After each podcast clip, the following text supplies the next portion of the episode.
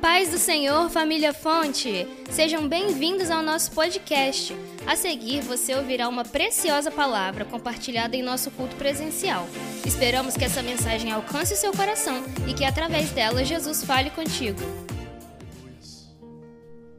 Quando a gente fala e traz uma mensagem para explicar esse texto aqui, que todos nós conhecemos, mas eu tenho assim uma, uma estigma comigo muito muito forte que é ministrar o que Deus ministra no meu coração e compartilhar aquilo que Deus compartilha de fato que Deus falou comigo essa tarde. E o contexto da história de Davi fala muito comigo, principalmente essa história, porque se falar de gigante, todo mundo tem o seu. Problema, cada um tem o seu. A questão é quando nós nos portamos diante do gigante, como vamos enfrentá-los. A estrutura que ele tem e a estrutura que eu tenho e se eu tenho condições ou não de derrubá-la. A verdade é que, se a gente assim passear pelo texto que nos revela o capítulo 1 de Samuel, é interessante assim é, entender é, quem são essas pessoas, quem é, quem de fato são os filisteus e que história eles têm na Bíblia de mexer com a minha estrutura. Observando a história de Israel, observando a história dos povos, é, muita, é, é, é característico dos, dos exércitos antigos sempre é, tratar os seus opressores, primeiro começando numa guerra psicológica. Toda guerra, ela antes de se materializar, ela começa na mente. Então todo exército que se preze e ele, é, por ser tão vassalo e assim tão feroz nos seus ataques e, e tão astroz nas suas formas de lidar com seus opositores, todos eles trabalham com medo. O primeiro aspecto dos inimigos sempre foi utilizar o medo e utilizando esse artifício para tentar assim inibir o seu adversário e fazer com que ele tenha temor no campo de batalha. Porque se ele é inibido antes mesmo de chegar no campo de batalha, a tua mente já está fragmentada, então emocionalmente não tem estrutura para guerrear. Parando para imaginar sobre isso, observe, por exemplo, que os, os midianitas que surgiram, aparecem ali desde os tempos antigos, mas a história que vem na nossa mente é, é Gideão guerreando. Você fala, Gideão com 300, para mim não foram os 300, que foi o contexto da vitória de Gideão. Para mim o contexto começa muito lá atrás, antes do capítulo 7, capítulo 6. A história da conquista de Gideão começa um pouco atrás. Quando Deus manda Gideão voltar na casa da família, derrubar o altar da família, construir um altar novo, é, pegar um boi, um boi de, de mais de três anos, levantar o boi e sacrificar, para mim a vitória começa ali. Para mim, todo conquista, todo contexto de uma grande vitória, ela começa no planejamento da mesma. Não existe uma guerra vencida sem antes ser planejada, muito bem planejada, muito bem arquitetada, seguindo as diretrizes de Deus, é importante seguir isso. A vitória de Gideão jamais poderia ter 20 pessoas, ele ia vencer do mesmo jeito, só que ele seguiu os parâmetros de Deus para vencer a batalha. Primeiro que ele derruba o altar da família velho. Então, eu preciso desfazer de coisas velhas, levantar algo novo que Deus pediu a mim, para que algo que Deus quer fazer comece com aquilo que eu fiz. Então, o que Deus faz? Olha, você volta na casa da sua família, no, no, ter, no terreno dos seus pais, e derruba o altar velho do seu pai e construiu um altar novo para mim. A pergunta é: o que, que tinha no altar do pai velho? Qual era o contexto? O que, que era adorado naquele altar? Por que, que Deus pediu para Gideão que levantasse um altar novo para ele? Observe que esse é um contexto da vida de Gideão. Existe um contexto que depende unicamente dele, porque esse é o propósito com ele. Você não vai ver a conquista do, da, vencendo os filisteus aparecendo outro nome na Bíblia, não ser o de Gideão. Mas porque todo o contexto da guerra está envolvido com, com a sua vida, com o propósito de Deus na vida dele. E aí que é o contexto. E aí que é a ministração da mensagem. Observe que para levantar o altar é uma responsabilidade de Gideão. Construir, derrubar o altar velho é uma responsabilidade de, primeiro, voltar à casa da família. Que contexto que eu tenho para consertar lá atrás com a minha família que tem que levantar o altar lá para me acertar, para antes de ir para a batalha. Segundo, esse contexto da minha família está muito bem resolvido, o que, que eu tenho que fazer ali? Edificar um altar novo. Resolvi com a minha família, agora eu levanto o altar. Porque não adianta não estar tá bem resolvido com a família e vir para cá levantar o altar que não funciona.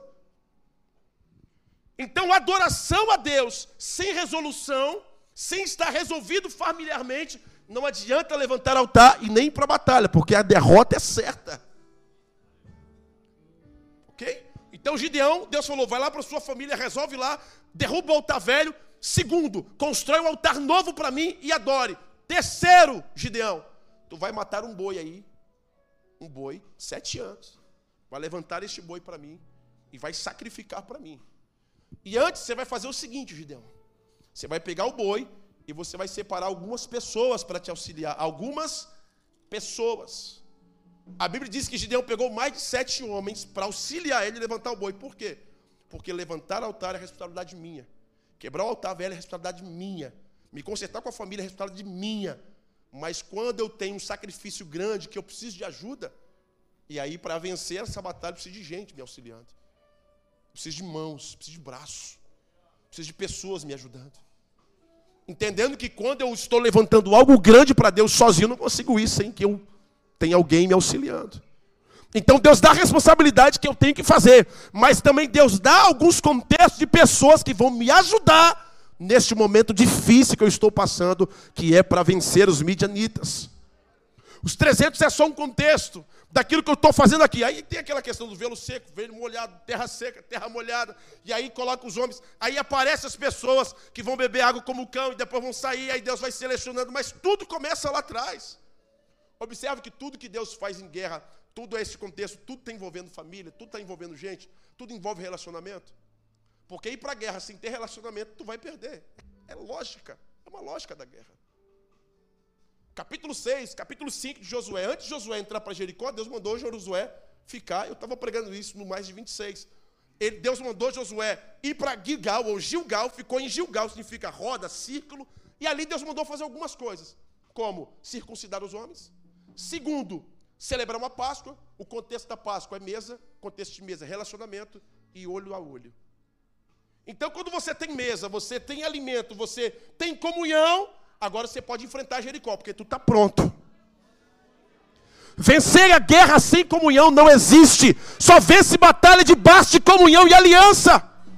E aí a gente vai contra o que a Bíblia fala, porque santidade também está ligado a isso. Porque a Bíblia fala, eu sigo a paz com todos, mas. E a santificação sem a qual não virá. Observe que a paz com todos vem antes da santificação. Não adianta eu buscar santidade sem ter paz com todos. Porque a paz com todos me dá santificação, sem a qual eu não vejo a Deus, sem comunhão com os outros. Então é assim, seria uma discrepância dizer que santidade sem ter comunhão, sem ter aliança, sem liberar perdão, sem ter relacionamento, sem perdoar meus parentes, sem perdoar as pessoas, não adianta nada disso. A guerra vai ser perdida, mas eu posso vencer a guerra sentando à mesa, comendo cordeiro, aliançado com Deus. A guerra pode ser, está começando a vencer a batalha. Aí sim, Deus vai me dar 300, 200, 100, vou vencer a guerra. Por quê? Porque eu acertei as coisas na minha família lá atrás.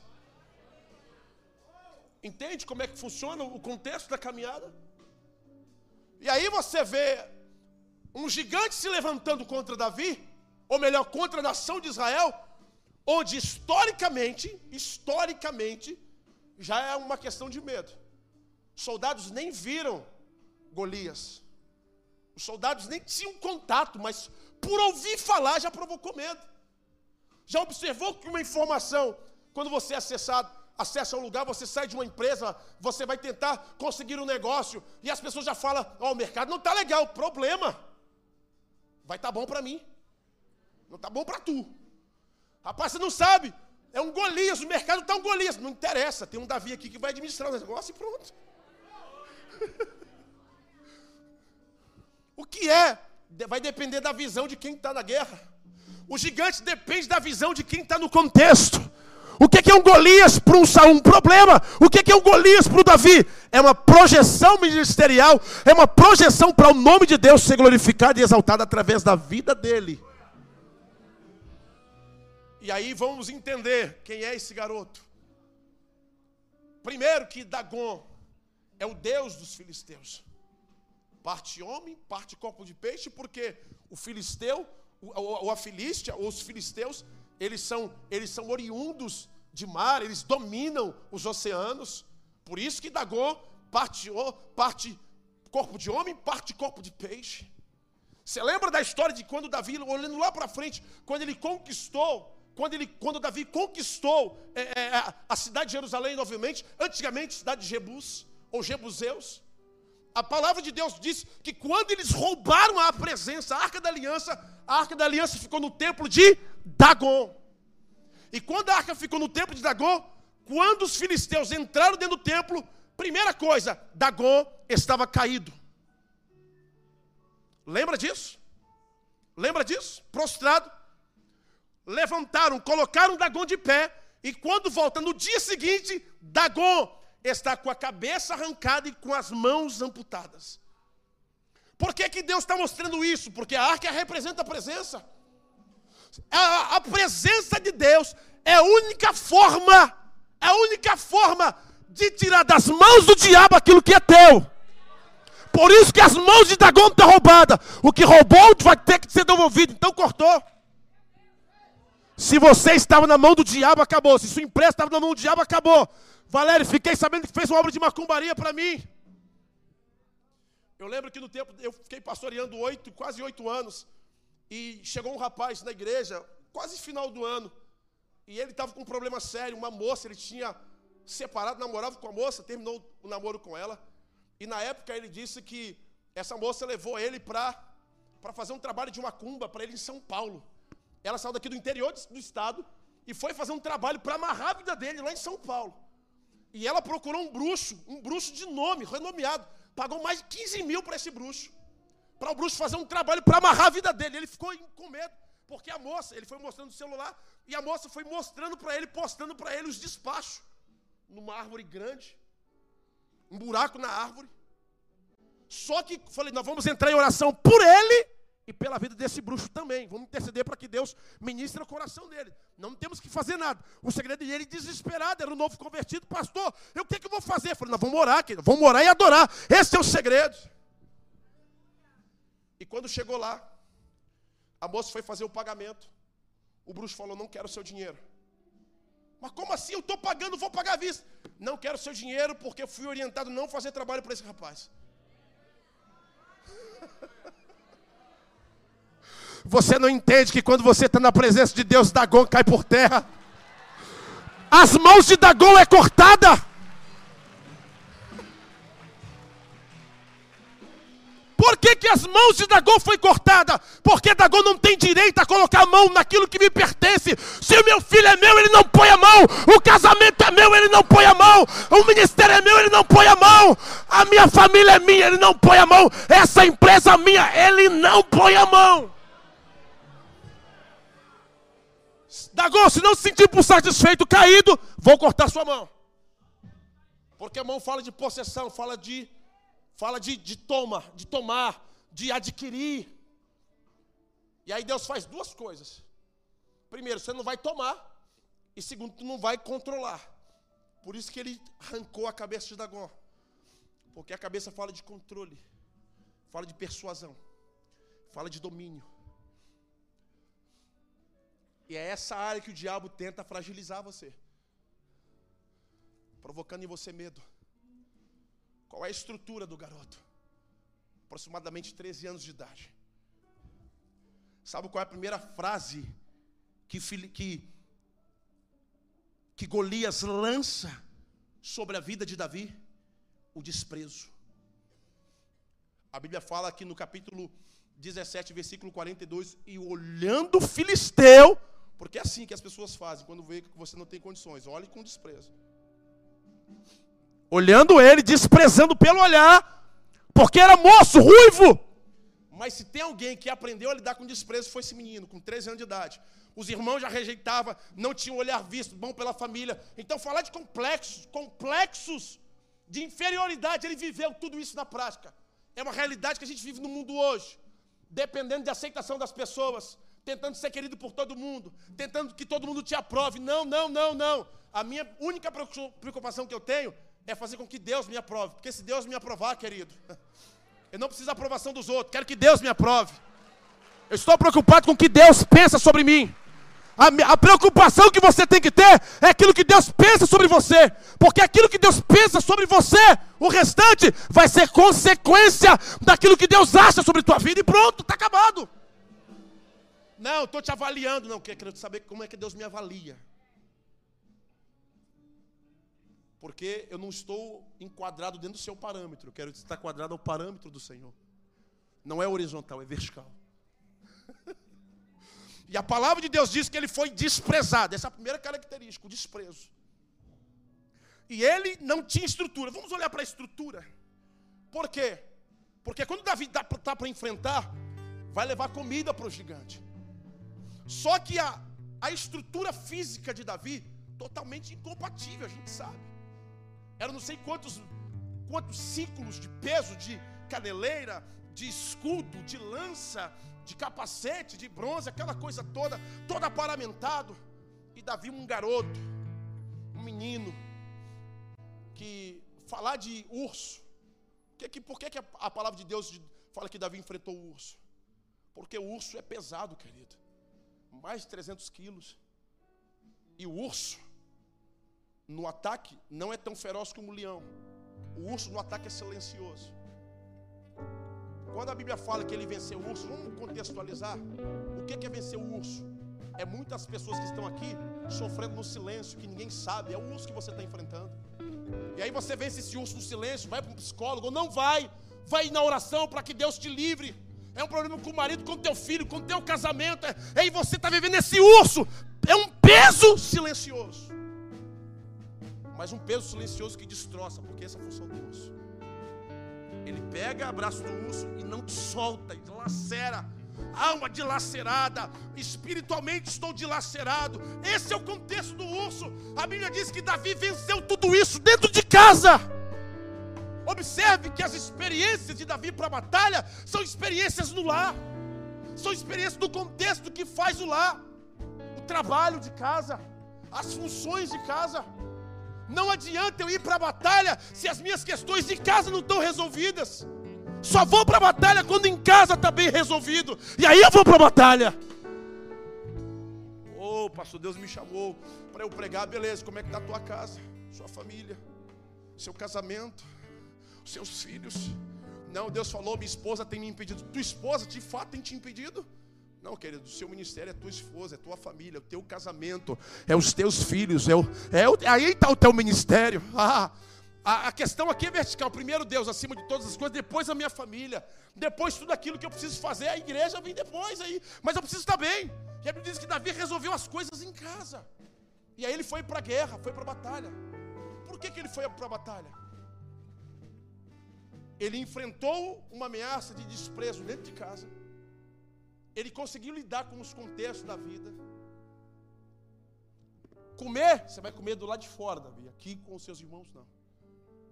Quantos, quantos que estou falando aqui nessa noite já não viveram isso ou vivem isso dentro de casa? Quantos, quantos Golias aparecem para você diariamente, estão de pé na sua frente? Estão diante da sua própria vida. E isso te causa medo, te causa espanto e você não vê saída, você não vê solução para derrubar o gigante. Porque qual é a característica do filisteu? A característica do filisteu é o seguinte: todos, todo o exército filisteu tinha essa característica. Quando eles invadiam a cidade, eles já iam com cadeias nas mãos para dominar os seus inimigos e levá-los como escravos, para que ficassem retirados em cativeiro. A palavra cativeiro do grego é ekmalotos, significa prisioneiro de guerra. Ou seja, quando você se torna cativo de uma guerra, você se torna prisioneiro psicologicamente. Já está preso, não tem como sair. Toda guerra, lembre-se disso, toda guerra no seu âmbito, ela começa primeiro na mente, é psicológica te amedrontando, te colocando medo, te colocando estático, onde você não consegue se movimentar, suas emoções não têm equilíbrio, você não tem força para lutar, você não tem como se levantar, você não tem como ter a saída, fica calada porque tem vergonha de expor o que você tem vivido. São os gigantes Golias que se levantam diariamente. São as dores dos Golias que eu, primeiro, primeiro, quando Golias aparece para mim, sou eu que tenho que enfrentá-lo sozinho. Não tem ninguém. Vale de Elá ou Vale do Carvalho foi aonde Davi encontrou Golias. É uma questão minha. Golias é uma questão pessoal. Derrubar esse gigante é uma questão pessoal. Sou eu e ele que acabou em Deus no meu lugar. Não adianta tentar colocar suas questões para que outros façam, sendo que aquilo que você precisa fazer e você vai fazer, porque você não está sozinho nessa guerra. Existe um Deus todo-poderoso. Tu vai para cima dele, não vai recuar. Vai para cima dele, vai para cima dele, sem recuar, sem medo.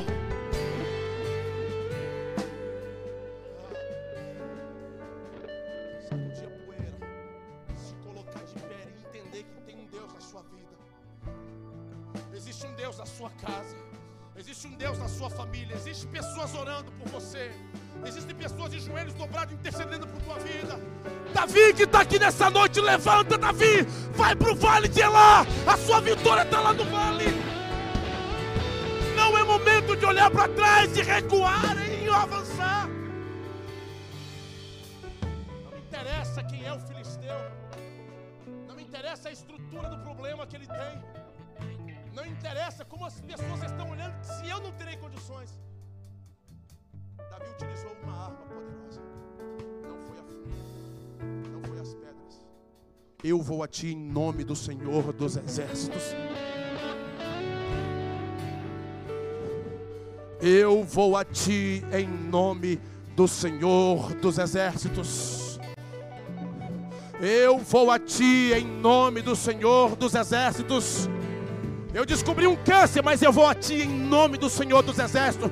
Eu descobri uma doença incurável, mas eu vou a ti em nome do Senhor dos Exércitos. A minha empresa entrou em caos, eu vou a ti em nome do Senhor dos Exércitos. O meu casamento está com problema, eu vou a ti em nome do Senhor dos Exércitos. Eu descobri que fizeram uma curva para mim, eu vou a ti em nome do Senhor dos Exércitos.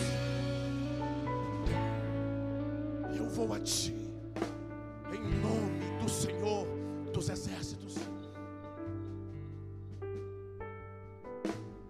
Você cativo, Davi.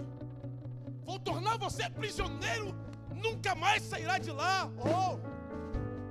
Não conseguiu levantar. Se chegar aqui no culto hoje foi um milagre. Porque chegou uma crise aguda de ansiedade tão grande.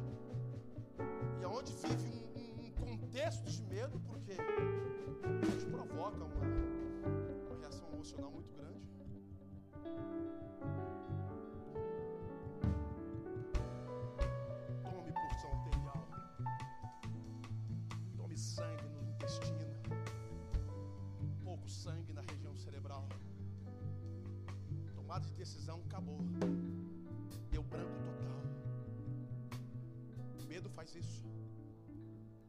Tira a sua razão.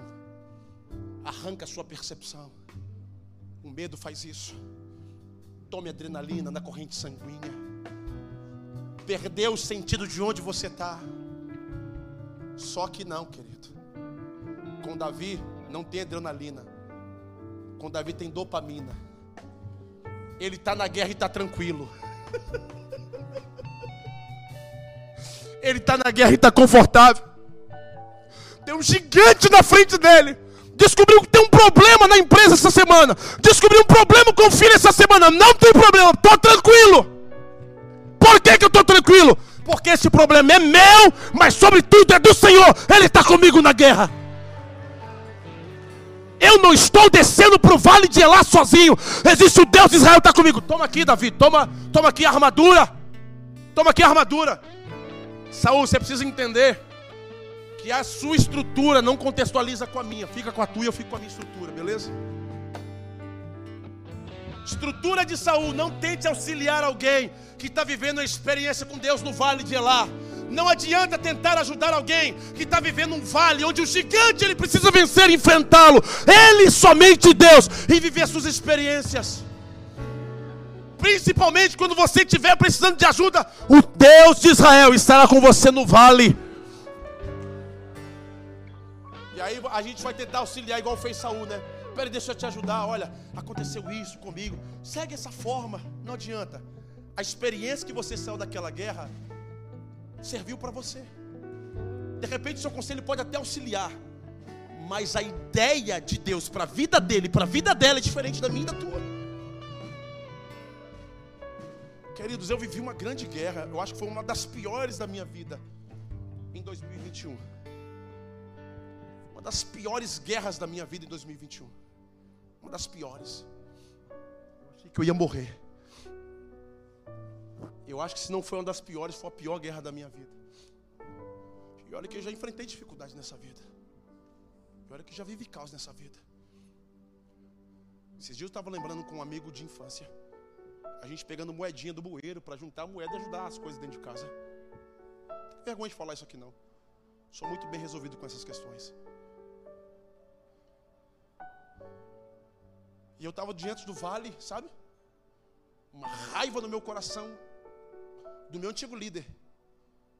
Uma raiva sem precedentes dele. Uma, muita raiva, mas muita raiva. Muito ódio no meu coração, mas muito ódio. E eu me vi numa condição em que eu estava me perdendo de mim mesmo. Valério estava ficando fora de si. Entrei numa crise existencial grande. E estava quase entrando numa depressão profunda. Eu e eu. 2021 foi um canteiro de estresse para minha vida. Foi o pior ano da minha vida. Posso dizer agora que foi um dos melhores, pela condição que consegui sair. Porque se levantou um gigante interno dentro de mim que eu não conseguia vencê-lo. A única saída que eu encontrei foi orar por esse meu antigo líder. Eu fiquei, eu levantei um propósito de 40 dias no monte, de interceder e orar pela vida dele, onde eu não conseguia pronunciá-lo, o nome dele, Ouvir falar o nome dele me dava. Eu começava a arrepiar e suar frio. E chorar. Mas Deus me encontrou, me deu um caminho. E o caminho era a oração, a intercessão, interceder por ele, pela esposa e pelos fi pelas filhas. E ali somente um jovem comigo no monte. E a gente foi orando. E cada oração, cada dia, todos os dias indo para o monte, orando, orando. E não saía nada da minha boca a não ser Deus. Tenha compaixão de mim, tenha compaixão de fulano, abençoe a vida dele. Deus é difícil dizer, mas o abençoa. Foi aí que eu comecei a sair da crise de ansiedade. Foi aí que eu comecei a sair da, do princípio de depressão. Foi aí que eu comecei a me ver sendo livre, um gigante que se levantou contra mim, porque não eram questões dele, eram questões que estavam em mim. Precisamos entender que quando o gigante se levanta, não é questões daquilo que se levantou, mas são questões em mim que tem que ser resolvido. Se Deus colocou um problema na sua vida, diz a referência à sua mudança, diz questões do seu da sua transformação coração. Por que, que Deus te coloca num processo? Porque este processo diz o contexto daquilo que Deus quer fazer e levar você. Você entendeu isso? Entendeu que todo gigante é pessoa envolvida, é gente envolvida. O Deus do impossível só pode ser impossível para você algo que você não tenha condições de tomar atitude. Mas quando se trata de questão humana, a atitude é sua, o primeiro passo é teu. Davi foi para a guerra, não tinha uma estrutura sólida, não tinha capacidade de armamento, mas Davi tinha uma estratégia de condicionamento de vida para enfrentar o Golias que viria contra a sua própria vida. E eu te pergunto para você nessa noite: o que foi que se levantou com você essa semana? O que se levantou contra você semana passada? O que se levantou contra você hoje? O que vai se levantar contra você amanhã eu não sei. Mas eu sei de uma coisa: que gigante está aí para ser derrubado. Gigante está aí para ser arruinado. Gigante está aí para ser derrubado, destruído. O que Deus vai fazer com você é enfrentar o gigante, colocar o pé no peito dele e dizer: Eu venci em nome do Senhor dos Exércitos.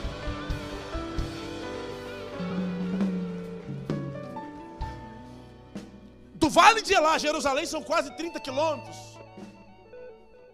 São quase 30. Davi teve que voltar para a cidade com aquele resultado. E entendo que o resultado não foi ninguém com ele, porque não tinha credibilidade. Era um menino que ficava cuidando de gado. Você já percebeu que as pessoas subestimam demais o nosso potencial?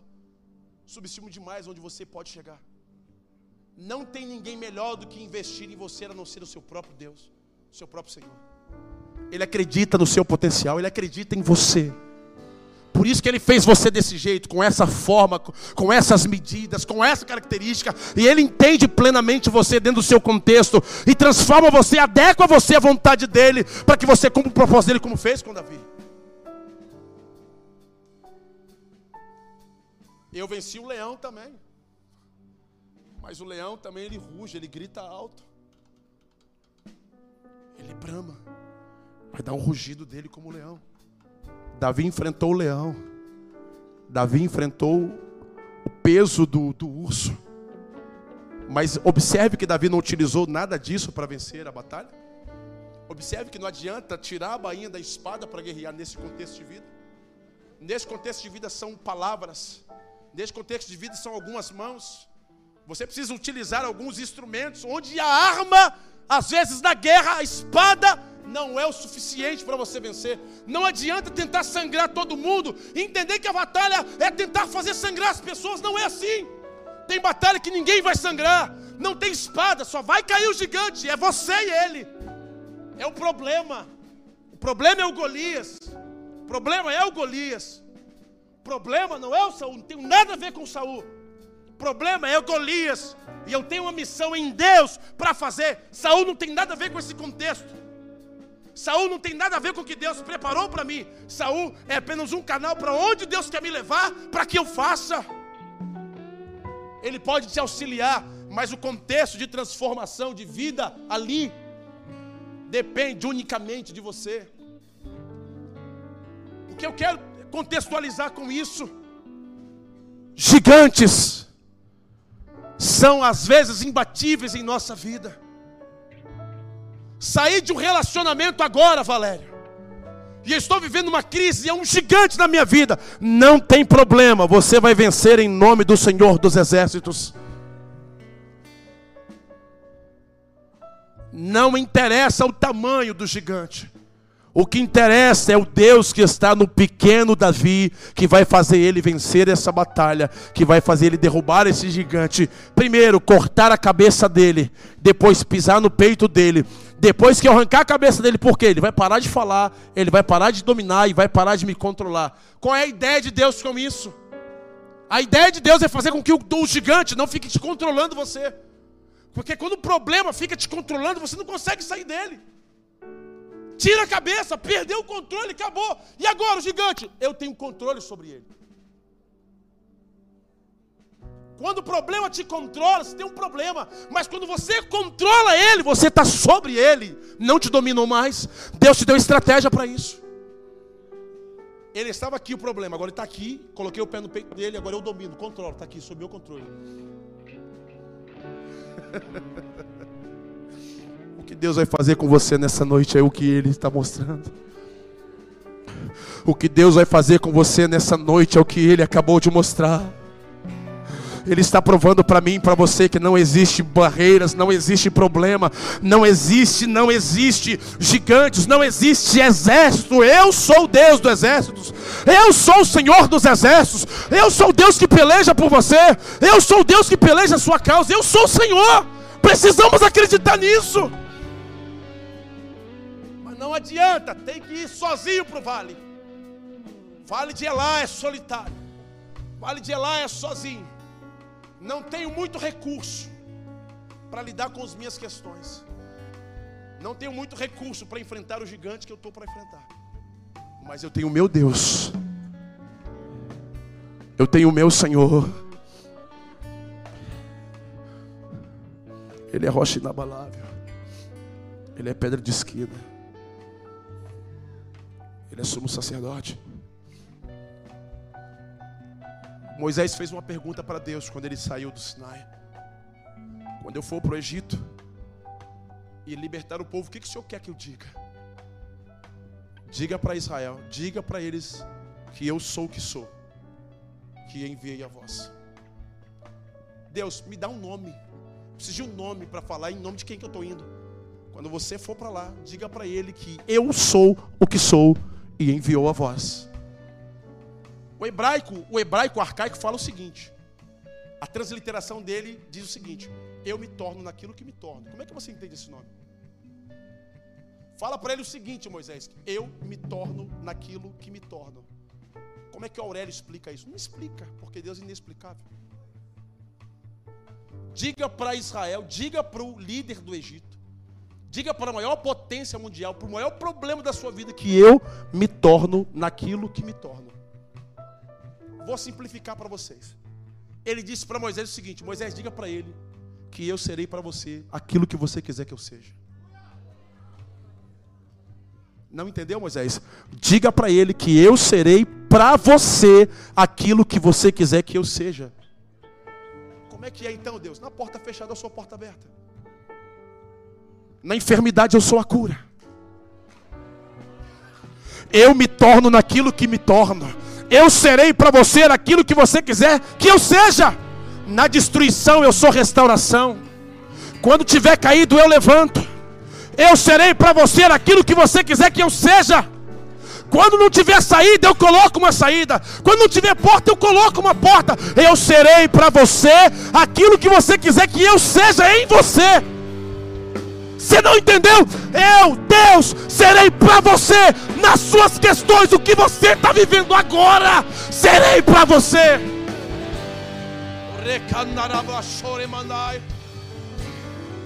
E aí, quando você vê Davi guerreando, guerreando, guerreando, você achou que o soldado ia morrer ali na batalha? Eu lembrei até de uma canção da Ludmilla. Olha o que diz essa canção. O que vem para tentar ferir o valente de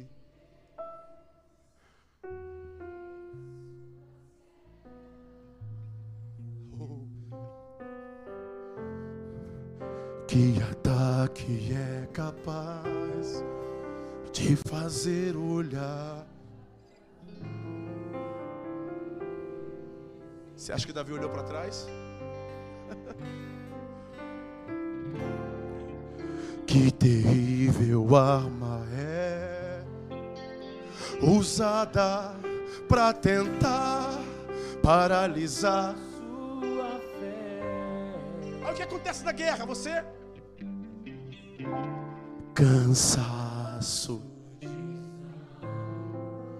Logo após uma vitória, a mistura de um desgaste ou um contra-ataque do mal, a dor de uma perda.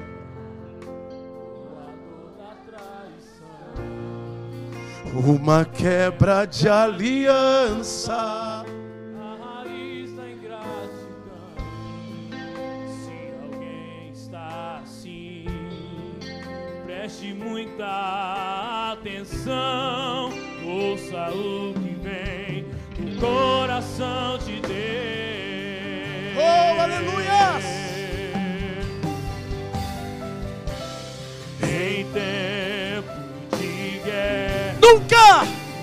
pare de lutar. Não baixe a guarda. Tem que se levantar para a batalha. Pare de adorar. Nunca pare! Nunca pare de adorar. Libera a palavra. Libera. Profetiza.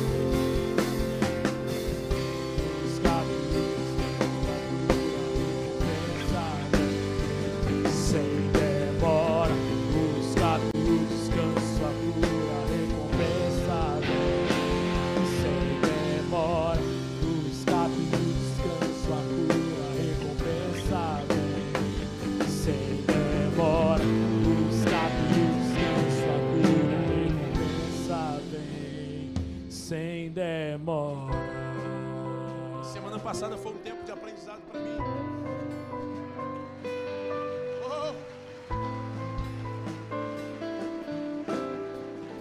Semana retrasada, a minha irmã perdeu o esposo. Minha irmã, minha irmã querida, me ensina muito. Irmã não tem estudo, acho que pessoa que assim, foi estudar na família. Mas o esposo da minha irmã cometeu suicídio semana passada. Colocou uma corda no pescoço e o meu sobrinho Daniel, de 9, minha sobrinha Edna, de 12, viram. A Edna desmaiou quando viu o pai pendurado na corda. O Gabriel, de 9, falou que estava vendo assombrações. E o meu sobrinho mais velho, que é o filho da minha irmã, que joga futebol, que estava em Santa Catarina, veio. E eu olhei para minha irmã, fiquei observando o comportamento dela, fui correndo para ela no ML para fazer aquela correria do dia seguinte. Perdi a ausência da empresa para ajudar minha irmã. Minha irmã é uma serva de Deus. E olhando para ela, falou: Valério, Deus é bom. Deus não me abandonou. Minha irmã teve que tirar o marido da corda. E ela disse para mim: Meu irmão, Deus não me abandonou. Deus não me deixou sozinho. E não me deixará sozinho para cuidar dos meus filhos. Porque Ele é o meu Deus. Ele continua sendo o meu Senhor. Ele é o meu Salvador. E eu vendo, olhando o rosto da minha irmã. Hoje eu passei na casa da minha mãe. Eu passo lá todos os dias. Ela foi morar com a minha mãe. E eu falei: E aí, Deise, como é que tá, minha irmã? Tudo certo, irmão. Deus está no barco, Deus está no controle de todas as coisas. As crianças estão indo para a escola bíblica dominical, Deus está provendo tudo, Deus está resolvendo tudo, porque Ele é Deus. E ela disse: Valério, a coisa mais importante que eu não perdi, eu não perdi a presença do meu Senhor. O meu Deus continua comigo, Ele é meu Deus, Ele é o meu tudo.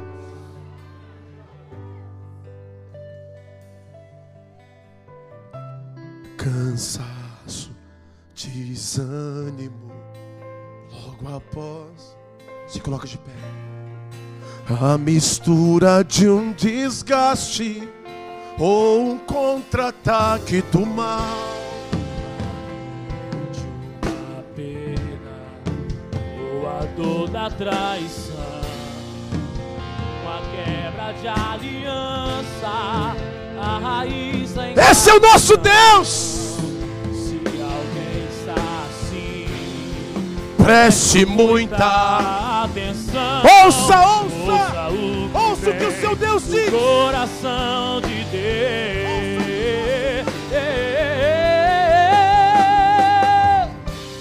Em tempo de guerra, nunca pare de lutar. Não baixe a guarda, nunca pare de adorar.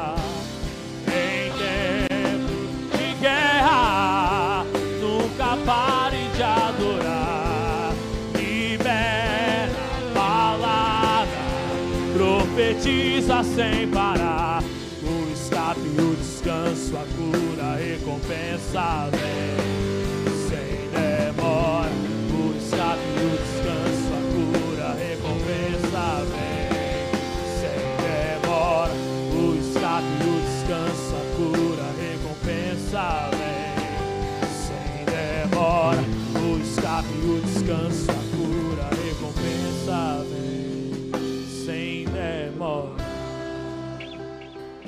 Esse é o Deus.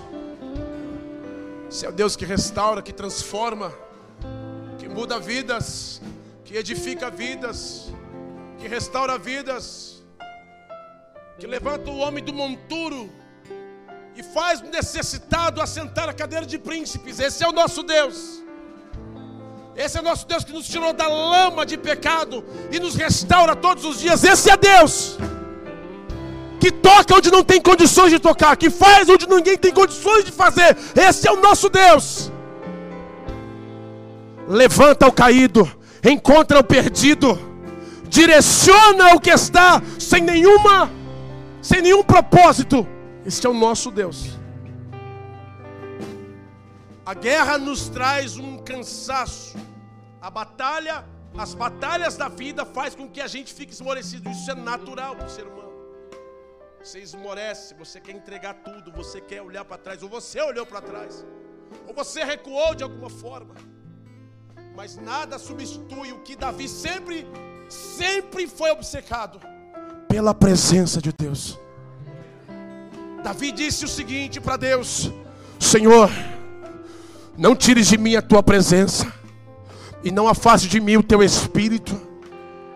O que Davi sempre desejou foi a presença dele, e esse relacionamento é primordial para o ser humano ser restituído em todos os aspectos de sua vida. Começa com a presença e o relacionamento profundo com Jesus, com Deus. E se tem alguém aqui nessa noite que perdeu esse relacionamento, se tem alguém aqui nessa noite que se afastou desse momento, não interessa o que você fez, o que cometeu até agora, às 18 ou às 19, porque 19 horas para Deus agora já é passado. Ele está aqui para restituir o teu presente e estabelecer melhor o teu futuro. Entenda que 19 horas de hoje para Deus já é passado. Ele quer estabelecer o teu presente agora às 9 horas da noite. E eu quero perguntar para você nessa noite, que tem vivido, que tem enfrentado, onde o gigante está tentando escravizar você, qual é o gigante que tem tentado te escravizar, te dominar? Pode ser um pecado de estimação, a prostituição, um vício que você não consegue largar. Isso é um Golias que tenta te dominar, te persuadir, escravizar você. Diga para o vício hoje: acabou, porque eu vou a ti em nome do Senhor dos Exércitos. Diga para ele agora: acabou, eu vou a ti em nome do Senhor dos Exércitos. Obrigada por ficar conosco até aqui. Compartilhe esse podcast para que assim mais pessoas sejam alcançadas pelo amor de Jesus. Não deixe de nos acompanhar pelas redes sociais através dos links abaixo. Até a próxima!